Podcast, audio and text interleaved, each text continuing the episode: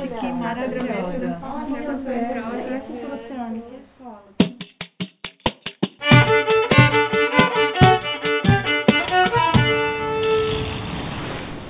Olá, navegantes! Bem-vindas e bem-vindos a bordo, que o Conservação em Prosa vai começar. O podcast que traz ciência, educação e cultura oceânica numa só onda. Eu sou a Priscila, sua anfitriã, e chegamos no nosso sétimo episódio. Hoje vamos falar de um ecossistema muito especial, o manguezal. Eu confesso que da primeira vez que eu vi o manguezal, eu não entendia direito esse ambiente. Achava ele feio, muito cheio de lama, fedido. Mas olha, era porque eu não entendia ele direito. Acho que é impossível não se apaixonar pelo manguezal quando a gente conhece ele de verdade.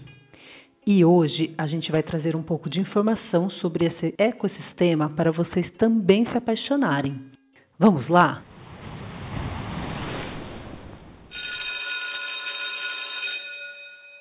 Oi, Carmen, tudo bem? E aí, como é que foi o fim de semana? Nossa, saí da sala agora e o pessoal tá alvoroçado. A gente fez um passeio lá para poder olhar o Coção Rochoso, lembra que eu comentei? A turma ficou maravilhada com ele. E eu também, né? Já quero planejar aí uma próxima saída. Você não quer levar uma turma, não? Aí a gente pode ir juntas, meu, ver o manguezal. O que, que você acha?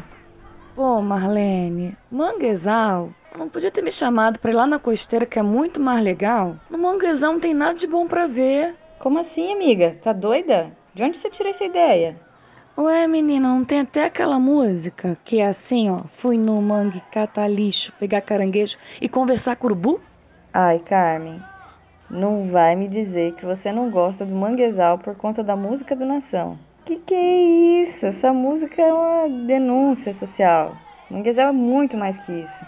Fora que você esqueceu da parte da música que também fala de catar caranguejo, que é um meio de vida para vários pescadores e pescadoras tradicionais. Senta aqui comigo que eu vou te mostrar o que eu já levantei sobre o manguezal e certeza que você vai mudar de ideia.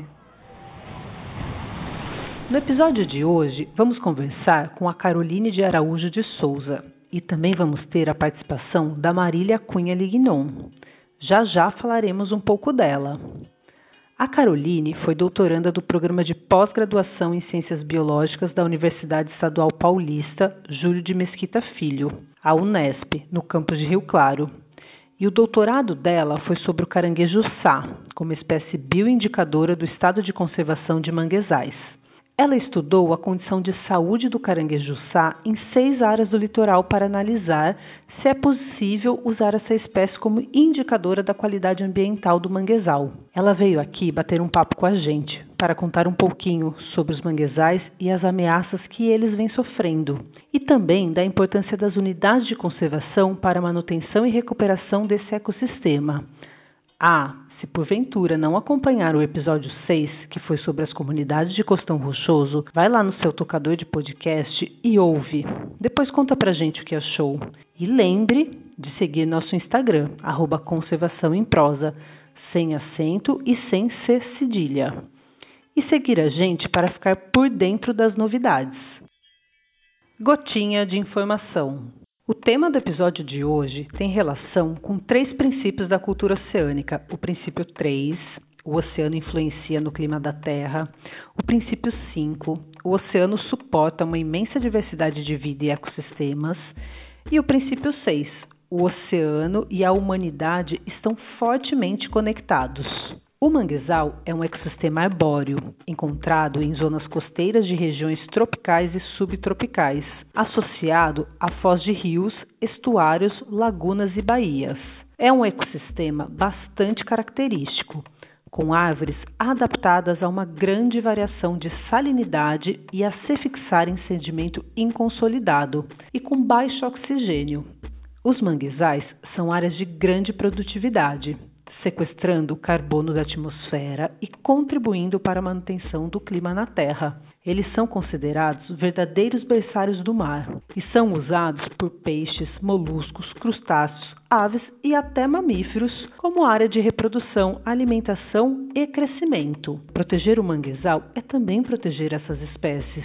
No Brasil, os manguezais se distribuem do Oiapoque no Amapá até Santa Catarina. Temos a segunda maior cobertura de manguezal do mundo. Não é incrível? Mas infelizmente, nossos manguezais vêm sofrendo impactos causados pela ocupação costeira, poluição e extração de seus recursos. É um dado muito alarmante que cerca de 25% deles já tenha sido perdido.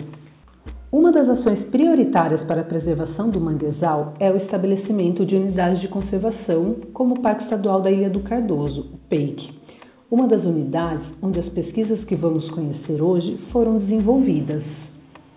O PEIC é uma unidade de conservação de proteção integral criado em 1962, no litoral sul do estado de São Paulo.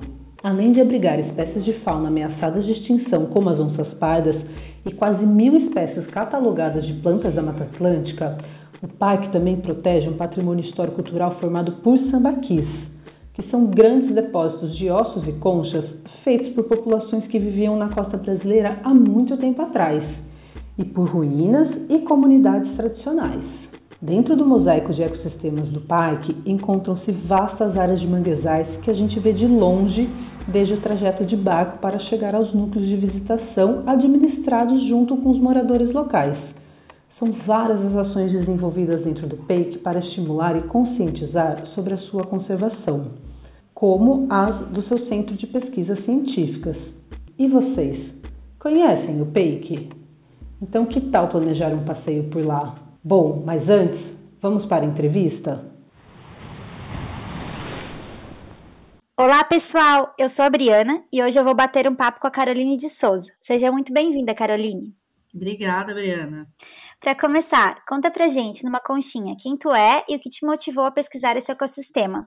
Foi paixão à primeira vista? Então, né, meu nome é Caroline, eu sou bióloga formada pela Unesp, né, fiz graduação, mestrado, doutorado pela Estadual Paulista. Hoje eu estou longe de São Paulo, eu sou agora professora no Instituto Federal do Pará e, na realidade, eu acabei indo parar no Manguezal por acidente. Eu, na época, eu trabalhava com genética da conservação de peixes no mestrado, e aí no doutorado eu queria trabalhar com genética de conservação em é, ambientes costeiros. E aí um professor de Bauru, né, o professor Rogério Costa, me colocou em contato com o pessoal de São Vicente e eu tinha um professor lá, o professor Marcelo Pinheiro, que ele estava procurando alguém para trabalhar com um projeto nessa linha que eu estava pensando, né? E aí acabou que, que deu certo. A família do meu marido, que na época era namorado, era de Santos, São de Santos, na realidade, e a gente acabou se mudando para lá e aí deu bossa. A gente deu certo e eu fui parar no Manguezal. É, você me perguntou se foi paixão à primeira vista, né? Eu sempre gostei, eu fui uma bióloga que eu gostava muito de trabalho de campo, muito mais do que trabalho laboratorial, né? Mas, assim, é, o manguezal, ele é um ambiente muito legal, muito bonito de se, de se estar. Mas para trabalho, eu admito que alguns manguezais, assim, eles são mais desafiantes e cansativos, sabe? Porque é o calor, a, é fofo, né? Você afunda, tem muito mosquito. Então, assim, é um ambiente realmente que você tem que estar tá muito engajado no que você acredita para trabalhar ali. Então, assim, eu, a primeira vista eu gostei bastante, né? Eu, eu, eu me interessei em trabalhar nos manguezais, mas é desafiante, é cansativo trabalhar com manguezal. Bom, imaginamos, mas assim, falando por nós aqui da equipe, a gente está bem contente que tu te engajou nessa e que também aceitou compartilhar toda essa paixão com a gente, né, hoje. É, nós já vamos falar um pouco dessa tua pesquisa, pois estamos todas curiosas para saber um pouquinho mais. É, eu vi aqui que tu usou caranguejos para avaliar a qualidade ambiental de alguns manguezais de São Paulo, né? Chamando esses caranguejos de bioindicadores.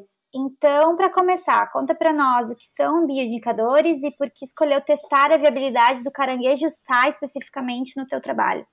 Bom, é, eu acho interessante a gente contextualizar, né, colocar numa linha, né, por que, que eu trabalhei com o caranguejo-sá e exatamente nesses manguezais. O meu trabalho de doutorado é continuidade de um outro trabalho que já tinha acontecido no mesmo grupo, foi uma linha que foi iniciada, uma linha de pesquisa que foi iniciada nesse grupo, né, que é o CRUSTA, que é lá da Unesp de São Vicente, e o, o, o, doutorado, né, na época, que, era, que agora ele é professor, né, o professor Felipe Duarte está no pós-doc na Unifesp, ele estudou a espécie nesses seis manguezais que eu continuei estudando, né, então meu trabalho é continuidade, e ele localizou, né, ele fez no trabalho dele, ele localizou que esses manguezais, eles estavam com é, acúmulo de, de metais, no trabalho dele era com metais pesados, né? E ele conseguiu é, demonstrar que o caranguejo sá, ele respondia fisiologicamente, né, a essa contaminação. Então, a gente conseguia apontar é, no caranguejo sá, com essa resposta fisiológica, que são esses biomarcadores que a gente chama, né, a gente consegue apontar qual mangue... o estado de conservação de qual manguezal, né? Acho que estado de conservação é até um pouco, tem gente considera drástico, né? Mas o estado de contaminação desses manguezais. E aí o meu trabalho dá continuidade a isso, né? Então a gente usa o caranguejo-sá como espécie bioindicadora, onde nele a gente vai colocar, a gente vai usar biomarcadores que vai mostrar para a gente como que a saúde desse animal está a nível celular, nível fisiológico, nível morfológico, e essas respostas nos dão, nos dão indicativos a que tipo de contaminação ou a quanta contaminação ele está submetido ali naquele ambiente, né? A gente usa o caranguejo sá porque, particularmente, essa espécie, ela tem uma vida longa, né? Para ele atingir o tamanho máximo dele, ele precisa de 10 anos de idade. Para atingir o tamanho comercial, porque assim, o caranguejo sá, você não pode chegar lá e pegar qualquer um, né? Ele tem um tamanho, um tamanho mínimo para você coletar ele. Esse tamanho mínimo, se eu não me engano, pode, posso estar errado agora, a gente depois pode verificar, 6 centímetros de carapaça, ele demora de 5 a 6 anos. Então, é um animal que está nesse ambiente que é extremamente dinâmico, que a gente sabe que tem vários tipos de, de, contaminação acontecendo ali, contaminação pelo solo, contaminação que vem através da água, é, e ele é uma, uma espécie que degrada a matéria vegetal, então ele está em, em, contato com vários tipos de contaminação, é uma espécie que vive bastante tempo nesse ambiente, né? Então ele, ele traz uma história desse ambiente. E aí a gente resolveu continuar com a mesma espécie, apesar que nesse grupo a gente tem alguns que trabalham com outras espécies, mas o caranguejo sai tem trazido é, respostas muito satisfatórias e a gente usa então essa, essa espécie como bioindicadora, né? A contaminação nele é, vai se dar através por esses, por esses contatos, né? Seja pela absorção corpórea, né? Ele absorve pelo corpo, seja porque entra pelas brânquias, seja pela ingestão de comida, enfim, a gente tem várias vias de entrada de substâncias aí que não são legais para ele, né? Sim, nossa, é muito interessante, né? Ele acaba sendo tipo um fofoqueiro do manguezal que vem contar o que acontece, né? A observar ele, vem contar o que acontece no manguezal pra gente, né? Daria para dizer assim? Tu acha que então ele seria mesmo um bom indicador? Como que é todo esse processo de análise, assim? Então, é, eu, eu até dei, eu achei engraçado que fofoqueiro, né? Ele é um fofoqueiro do manguezal, realmente, porque assim, né? O que, que a gente faz? A gente pega o animal, aí a gente tira sangue, a gente coleta alguns órgãos dele, né? Alguns fragmentos de órgãos e a gente faz as análises pertinentes, né? Seja lá qual biomarcador que você está usando. A ideia é que a gente usando né, esses diferentes biomarcadores, a gente consiga pegar é, diferentes níveis de degradação, né? É, ou seja, como esse animal está sendo atingido. Então, a gente acaba fazendo uma avaliação fisiológica, uma avaliação morfológica, uma avaliação citológica, quando a gente fala em micronúcleo, né? E essas, essas avaliações, elas nos permitem, né, é, avaliar como esse animal, né, como essa espécie, essa população, ela está reagindo frente à contaminação ambiental, né? Então a gente também tem níveis de contaminação, né? A gente tem contaminações mais drásticas que vão matar os animais imediatamente, que é o que a gente vê, por exemplo, em derramamento, né? De, de petróleo, de substâncias na água, de acidentes, né? E a gente tem um, uma contaminação que ela não mata o animal de imediato, mas esse animal ele vai vivendo em meio a essa contaminação, ele vai tendo uma série de sintomas, uma série, a gente pode falar assim, sintomas, né? Uma série de sintomas, uma série de, de consequências e respostas que a gente consegue avaliar com esses biomarcadores, né? Então acaba que toda essa análise, né, que a gente fala assim, essa análise holística, né, que a gente analisa a fisiologia, a célula. Alguns, alguns grupos analisam genética, não foi nosso caso, a gente não conseguiu, não deu tempo né, de, de, de fazer. A gente consegue dar um diagnóstico, é como se esse animal estivesse fazendo um check-up com a gente, né? A gente consegue fazer um diagnóstico e apontar o que está acontecendo nesse, nesse manguezal. Eu acho muito interessante o que tu comentou aqui agora, porque assim, né, a gente normalmente olha para esses é, animais e tem aquela noção de que eles têm algum alguma função mais econômica, né, de comércio local, ou até mesmo para o próprio ecossistema em si, mas esquecemos da função que eles podem ter, né, científica, assim, de nos ajudar a entender os nossos próprios processos, né, como população, assim. Exatamente, né? E, e, e, a gente fala assim, a gente está falando do caranguejo sá, mas tem, tem grupos que estudam ostras, tem grupos que estudam. É, as ostras, por exemplo, elas são bem mais sensíveis, né? Então elas não conseguem viver é, tanto tempo sob contaminação, porque elas são filtradoras, né? Então, dependendo do nível de contaminação, elas já morrem. Mas a gente consegue avaliar a saúde, a gente pode falar dessa forma, a gente consegue avaliar a saúde desses animais e falar como que está o ambiente. De certa forma, é, a gente pode amplificar também para os humanos, né? O que está acontecendo, será, com, com a, os nossos, alguns mecanismos fisiológicos nossos sendo que a gente também está exposto a essa contaminação, né? O professor Felipe, que fez esse trabalho com, é, que iniciou essa linha de trabalho, né, que ele fez com, com metais pesados, uma preocupação constante nele é que a gente consome esse, esse, esse caranguejo, né? É comum no litoral a gente consumir caranguejo. As populações ribeirinhas tem gente que é uma fonte de proteína importante em alguns lugares do país, como aqui na região norte, por exemplo, né, no Nordeste. E aí, né? O que, que acontece a gente consumindo esse animal que ele está sofrendo com essa contaminação e a gente vai lá e depois e come a carne dele também, né? É, e aí, agora retornando um pouco ao litoral de São Paulo, é, foram feitas todas essas análises para seis locais diferentes do litoral sul e centro, e se concluiu que o caranguejo sai é um bom indicador. Então é isso, né? É, a pergunta seria como estão os manguezais, assim, em um resumo base com relação a essa pesquisa local que vocês fizeram. Tá, é assim, né? A gente usou alguns biomarcadores e eles deram diferentes respostas, né? Então, o meu trabalho, a gente dividiu o litoral de São Paulo em litoral centro, né? Que a gente juntou Bertioga, a gente agrupou Bertioga, Cubatão e São Vicente, né? Baseados nos nossos resultados é, anteriores e o que a gente observou no meu trabalho e Litoral Sul, em que nós agrupamos Iguape, Cananéia e Jureia.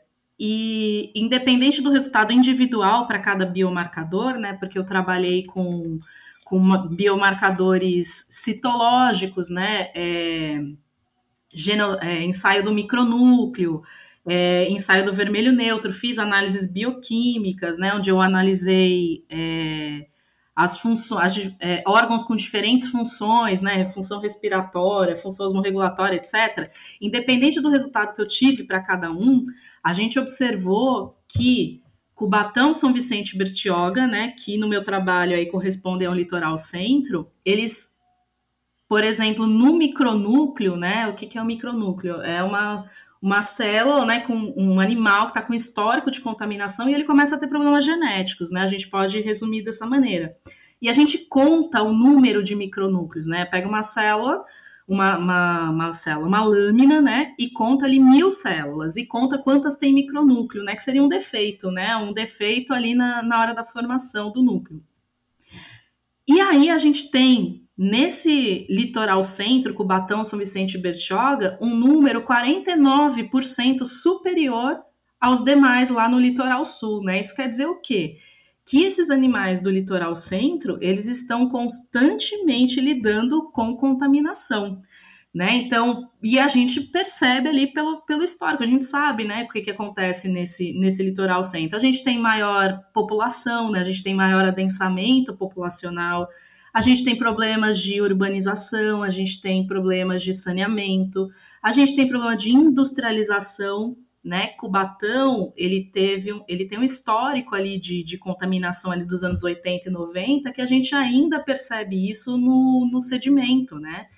Então, a, esse litoral centro, ele nos, o, o caranguejo sá, ele nos contou que esses animais eles estão lidando com muito mais contaminação do que lá no litoral sul, em Iguape, Canané e Jureia, que ainda são regiões onde a gente tem, por exemplo, Jureia, né? A gente tem uma. A, esses manguezais estão dentro de um parque, onde as pessoas não têm acesso ou pouquíssimo acesso, o acesso é difícil, né? A gente tem um adensamento populacional muito baixo, a gente tem comunidades quilombolas que vivem ali perto, né? Então a gente tem nessas regiões onde a gente tem é, um menor adensamento populacional, que estão longe, estão longe do porto, a gente teve resultados que nos indicam que os caranguejos de lá são muito mais saudáveis do que os que estão próximos. Quanto mais próximo de Santos, Cubatão, São Vicente, aí dessa, dessa parte portuária, né, e industrializada, pior a saúde do caranguejo. Caramba, então a vida não tá tão fácil, né, nesse comparativo para os caranguejos que estão mais no litoral centro, né? E, consequentemente para a gente, né, que acaba também sofrendo com esses impactos, além de trazer eles de certa forma, né, também para esse ambiente. Então, é, como isso pode, essa perda, né, de qualidade, digamos, pode afetar é, as comunidades em geral desses locais e a nossa vida, né? É, bom, esses animais, então, que a gente viu, né, no, no litoral centro aí da, de, de Bertioga, São Vicente, Cubatão, eles não estão, eles estão apenas sobrevivendo, eles não estão saudáveis, né? O que a gente percebe frente a essas respostas aí dos biomarcadores é que eles lidam com muita contaminação ao mesmo tempo. Então, assim, o meu trabalho em especial, a gente não identificou quais são esses, esses contaminantes, né? Mas o que a gente tem percebido é que a gente, em alguns outros trabalhos que estão feitos, sendo feitos por outros grupos, que a gente percebe problema de bioacumulação, perda de biodiversidade, se esse animal ele está lidando o tempo inteiro com contaminação, né? E ele está sendo resiliente para se manter vivo, ele provavelmente está economizando energia para reprodução, né? É, a gente percebe nas conversas com os catadores, né, que usam esses animais como fonte de renda, que os animais do litoral centro, aí de São Vicente, Cubatão, eles relatam animais de menor tamanho, mais magros, com uma carne é, é, não tão saborosa quanto, por exemplo, um animal que vem lá da Jureia, né? E a gente tem que lembrar também, aí vamos sair um pouco, né, que os manguezais, eles são berçários de muitas espécies. Muitas espécies acessam os manguezais para se reproduzir. Se a gente está indicando que essas, esses locais eles estão altamente contaminados, provavelmente larva de peixe, larva de crustáceo não sobrevive aí, né? Além das alterações genéticas, que a gente nem fez esse, esse rastreamento, né? A gente pode também estar tá, é, tá tendo nesses locais dificuldade de reprodução, né? Seja a reprodução ali na produção de gameta, seja até na, na sobrevivência das larvas, né? Então, é, uma, é um problema assim que ele se amplifica, né? De qualquer forma, atinge a gente, né?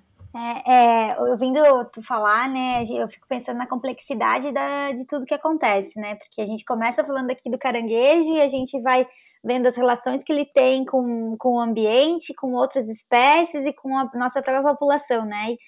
Bom, é, indo já para o finalzinho da entrevista, porque já está acabando o nosso tempo, é, sinalizo que estamos na década do oceano e que trabalhos como esse podem contribuir com três dos objetivos da década para promover um oceano limpo, previsível, saudável e resiliente. Então, eu teria uma última pergunta, infelizmente, de como enxergas né, as perspectivas futuras sobre esse tipo de estudo no contexto do nosso país e mundialmente?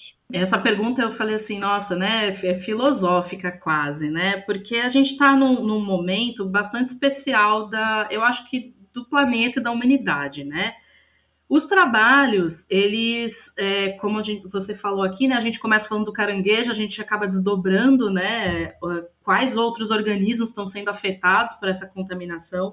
Eu acredito que esses trabalhos eles são muito importantes para dar um panorama para a gente de como está o cenário, né, porque a gente não enxerga essa contaminação, né. Se você pegar um barquinho e passear, por exemplo, pelos manguezais ali de Cubatão, você são exuberantes, né? A gente tem lá as aves, e tal, você não fala que está contaminado, né? E isso mostra para a gente que esses locais estão contaminados e nos apontam, né, para onde a gente está caminhando. Então, assim, é, eu sempre, eu, eu, dou aula aqui no Instituto Federal, né? Os meus alunos sempre falam assim que eu sempre acabo caindo na política, né? Porque eu acho que só política pública vai ajudar a gente, né? Enquanto a gente não tiver incentivo em fonte de energia, em produção de de fonte de energia, produção mais limpa do que, da, da, do, do que a gente consome, né? Tudo perpassa por política pública, né? Passa por educação, passa por incentivo em tecnologia e inovação. É, e aí a gente está tendo a COP26 agora, né? Está acontecendo. Eu não sei o quanto que a gente pode ficar animado com certos comportamentos de alguns dirigentes e acordos que eu, eu considero vagos, porque a gente já está a gente já está sendo atingido pelas mudanças climáticas, né? Vide aí região centro-oeste, sudeste, a gente já está lidando com seca, a gente está lidando com com tempestade de areia, sabe? A gente já está lidando com as mudanças climáticas, né? E tudo perpassa por política pública, né? Por interesse de da gente mudar o cenário atual. Então, assim, é, eu acredito que tem muita gente boa trabalhando no manguezal em específico, nas áreas costeiras, né? Eu cito aqui, posso até ser injusta, né? Mas o pessoal da Unesp de São Vicente, professor Marcelo Pinheiro, professor é, o Denis, o Camilo na Unifesp, o, Rodrigo Torres lá em Pernambuco, enfim, que tem buscado aí diferentes abordagens para esses problemas de contaminação, né? Demonstrando os seus efeitos, né, os efeitos da contaminação e as possíveis fontes de contaminação. Esses trabalhos, eles podem e devem desembocar em políticas públicas de regulação e de controle dessas fontes, né? Eu acho que só assim a gente vai conseguir, é, eu não falo nem regredir o quadro, porque o quadro está bastante complicado em algumas regiões, né? Mas eu acho que dá, parar e a partir daí a gente começar a melhorar daqui a alguns vários anos, né? Então tem muita gente trabalhando e esses trabalhos são muito importantes. Mesmo que a gente comece assim falando de uma ostra, de um caranguejo, de, de um ouriço do mar, mas a gente consegue desdobrar em vários outros é, outras consequências da contaminação, né? Para várias outras espécies, inclusive para a gente. Infelizmente, né, pelo, pela situação atual, mas também um pouco isso acaba justificando o que a gente está fazendo aqui hoje, né? Eu acho que assim essa conversa que a gente teve foi muito importante para tu apontar alguns problemas dos manguezais e começar a difundir, né, ou criar essa consciência entre diferentes camadas, né? Porque normalmente também a gente fica como pesquisadores um pouco às vezes limitados no momento de comunicar, né, a, essa questão. Então, assim, puxando um pouco aqui o vendendo o nosso peixe, talvez, mas hoje a conversa foi muito boa nesse sentido, assim, né? De poder dar um primeiro raio-x de como está a situação e chamar, né, o pessoal para poder cobrar isso, então, dos nossos governantes, né, dos nossos dirigentes, né, uma maior, uma maior atenção a esse ecossistema, né? Exatamente, é extremamente importante, gente. Essa tradução do que acontece na academia, né, nas universidades, é extremamente importante, seja traduzido, né, porque a gente abre, né, e tem vários gráficos e contas e estatística, e a gente a, a, não entende, né? Então, acho que é muito importante essa, essa comunicação, né, do que está acontecendo para a população em geral, sim, é muito interessante. Incrível, Caroline, foi muito bom estar aqui contigo hoje. Eu queria agradecer por tu compartilhar, né, toda essa informação com a gente. Eu que agradeço. Muito obrigada, viu? Obrigada. Essa foi a Caroline de Souza, que nos explicou como podemos analisar a saúde dos manguezais e trouxe um panorama geral deles do centro e sul de São Paulo. Nesse bloco, para aprofundar um pouco mais na gestão dos manguezais em unidades de conservação, nós recebemos o depoimento da Marília Cunha Lignon. Ela é doutora em Oceanografia Biológica e professora na Unesp e vai contar para a gente sobre o projeto de monitoramento de manguezais que desenvolve em conjunto com seu grupo de pesquisa há mais de 10 anos. Olá, eu sou a professora Marília Cunha Lignon, da Unesp de Registro, vinculada ao curso de Engenharia de Pesca e sou a coordenadora do grupo de pesquisa Monitoramento Integrado de Manguezais. O monitoramento integrado, ele visa fazer um olhar mais amplo desse ambiente, né? Os manguezais são ecossistemas entre a terra e o mar, estão sujeitos ao sobe e desce das marés duas vezes ao dia, tem influência tanto estuarina quanto terrestre, e monitorar esse ecossistema é, de tempos em tempos, observar e coletar dados bióticos e abióticos. Então, o que a gente tem feito é, por exemplo, monitorar a dinâmica das florestas. Então, uma vez por ano, visitamos as mesmas parcelas e medimos dados de altura e diâmetro do tronco. Esses dois simples dados nos fornecem informações a respeito da saúde desse ecossistema de modo geral, mas também podemos monitorar outros elementos do ecossistema, como por exemplo algumas espécies que usam o ecossistema manguezal em algum momento do seu ciclo de vida, qual é a população de ostras que usam esse ecossistema? Existem ostras exóticas ocorrendo em determinadas áreas e é aí que entra a nossa parceria com as unidades de conservação, sobretudo sob gestão da Fundação Florestal no estado de São Paulo. Então a gente tem trabalhado muito próximo, é, estamos abertos às demandas que a Fundação Florestal tem e temos uma parceria em termos de ter a ajuda da Fundação Florestal, de, por exemplo, infraestrutura de hospedagem e deslocamento até as áreas. Temos parceria também, que é, acaba sendo um monitoramento participativo da comunidade local. Então, a gente tem trabalhado bastante próximo e todos os resultados, sempre que possível, a gente está devolvendo é, essas informações em reuniões de conselhos de unidades de conservação, mas em produtos também que são feitos pelo nosso grupo de pesquisa, para auxiliar na gestão dessas UCs. E aí, em termos do que a gente tem observado, é interessante ter um longo período de monitoramento dos manguezais e como é um ambiente que responde muito à dinâmica do local, né? tanto em, em termos de alteração uh, naturais como de atividades antrópicas, a gente tem acompanhado essa dinâmica. Então, por exemplo, é, impactos naturais, mas que não cessam, é, são impactos de água doce que alteram a condição de salinidade, a, a, a quantidade de sedimento que é lançado no ambiente também. O manguezal vai é, respondendo negativamente a esses impactos. Outros impactos mais pontuais, é, mais efetivos em termos de matar o, o, o, a floresta de mangue, como são raios, por exemplo, ou eventos de granizo, são bastante interessantes porque a gente vê grandes áreas de clareira sendo formadas, mas se o ambiente do entorno está saudável, rapidamente esse manguezal se recupera e é novamente colonizado.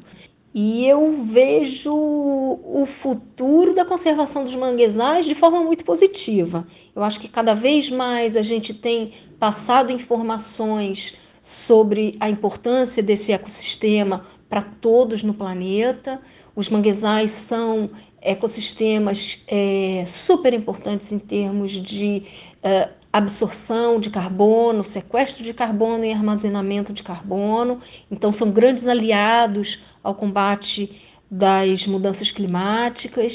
E com a década da ciência oceânica, a gente tem é, falado muito de oceano, ouvido muito a respeito de oceano, e os manguezais estão nessa também, né? Os manguezais são um ecossistema que estão em grande conectividade com os oceanos, que com é, divulgação de informação para, para um público não especializado é fundamental. Tá? tá aí o papel dos professores de rede pública, de, do ensino, de passarem também, serem mais um elemento, mais um agente de divulgação da importância desses ecossistemas. Tá? Isso beneficia todo mundo, quem mora próximo a áreas de manguezal, mas também quem mora distante e que está se beneficiando dos serviços ecossistêmicos prestados por esse, por esse ecossistema que é fundamental. Viva os manguezais e viva a divulgação de ciência de boa qualidade e da conservação dos ecossistemas costeiros. Valeu, obrigada. Muito bem. Agora, depois de toda essa informação e inspiração, vamos ver o que a Marlene, nossa professora, tem para gente no bloco Dicas da Marlene? Oi, gente! Então, levei a turma lá do ensino médio para conhecer o manguezal. E é impressionante tudo que eles puderam ver, sabe? Sem brincadeira. Temos aí umas centenas de fotos para fazer uma exposição que a gente quer organizar mesmo no corredor da escola, né? Agora, é... eu estava até procurando alguma atividade para a gente discutir o que eles não perceberam tão claramente e achei um experimento bem legal e simples, que dá até para fazer em casa, sabe? A gente precisa de duas garrafinhas de plásticos, uma com água doce e a outra com água salgada. E um recipiente com água salobra, né, que é a mistura aí dessas duas, né? Como é mesmo a água do, do manguezal, né? A primeira parte do experimento é colocar as garrafinhas cheias e fechadas na água salobra e ver o que acontece qual que afunda, qual que boia. E aí a turma tem que desenvolver hipóteses mesmo para explicar o que aconteceu. Agora, já na segunda etapa, é, a gente também precisa de dois corantes diferentes. Um para água doce e o outro para água salgada. E aí a gente coloca as garrafinhas abertas e vê o que acontece. E claro, né, discute também essas hipóteses levantadas para poder explicar o experimento. Essa mistura de água acontece todos os dias no manguezal, com o movimento das ondas de maré e a diferença aí de densidade das águas doce e água salgada, né? No próximo intervalo já vou combinar com as professoras de física e química para a gente poder trabalhar isso juntas. Vai começar a aula, pessoal. Até mais, viu? Valeu! Valeu pela dica, Marlene. Agora, esse último bloco é o Marlenes do Brasil, onde a gente traz os relatos de vocês, professoras e professores, que estão nos acompanhando. Se você já faz alguma atividade com a sua turma sobre algum assunto que a gente falou aqui no Conservação em Prosa, manda o seu depoimento para a gente. Se você testou alguma atividade que a Marlene sugeriu, conta para a gente o que você achou, como você fez. É só enviar seu depoimento em áudio de até 3 minutos ou por escrito com o assunto Marlenes do Brasil para o e-mail conservaçãoemprosa@gmail.com, sem acento nem cedilha, ou um direct no nosso Instagram, arroba conservação em prosa, também sem acentos. Olá, comunidade, tudo bem? Eu sou a professora Eilane de Geografia da Escola Semiramis, aqui de Ubatuba. Então, eu vou falar de um projeto ele trata do projeto Treboada, que significa trovoada né, na língua do caiçara. Quem trabalha com esse projeto é a professora e escritora Neide Palumbo, junto com a sua equipe. E ela, em forma de arte, plástica, poesia e vídeo, ela nos mostra a relação que o caiçara tem com o mar, e ela tenta fazer um resgate da cultura caiçara, do pescador, e é muito legal a forma que ela aborda. Ela traz alguns temas pra gente, né, como por exemplo, o treboada, né, que é tro, trovoada, trazon, panela de pressão, é, fiscal do IBAMA. Então, em forma de vídeo, ela, né, e contando a história do homem caiçara, a gente consegue conhecer um pouquinho da vida, de como é essa relação do caiçara com o mar, né, e com a natureza. E nós, professores da Escola Cinti Cliquet, tinha essa missão de trabalhar em cima desse projeto, né, e também relacionando com a educação. Então, um trabalho interdisciplinar, eu resolvi trabalhar com a professora de arte, né, a Olga, para a gente poder desenvolver alguma coisa que fosse, né, mais lúdico para as crianças. Então, elas reproduziram, né, a pintura pé e mão, no qual elas, né, desenhavam, né, pintavam a sola do pé com guache e também a palma da mão e reproduziam né, peixes, lagostas, uma vez que o pé lembra muito o corpo da lagosta, né? Aí a gente fez as garras, também com a palma da mão a gente reproduziu os peixes e foi bem legal, foi bem gratificante. A gente pôde, né, é, unir várias disciplinas.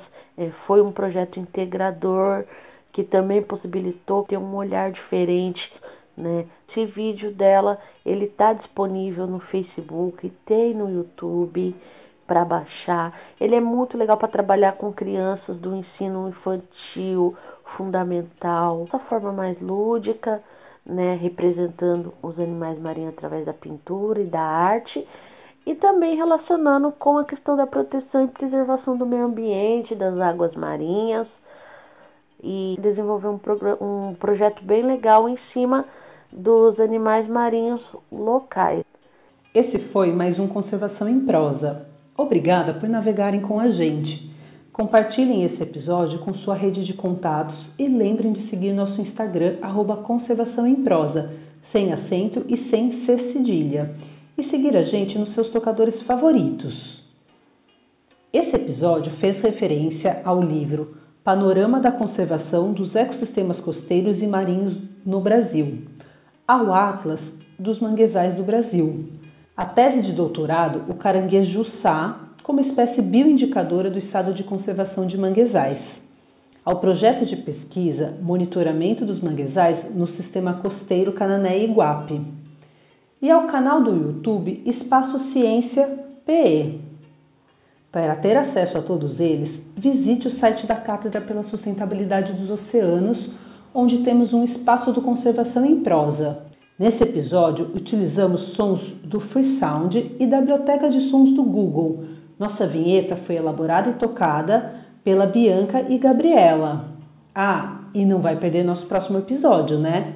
Vamos falar sobre comunidades tradicionais, suas práticas e a relação com as unidades de conservação. A gente se encontra daqui 15 dias. Até mais, pessoal! Estamos aqui para fazer dos mares o melhor.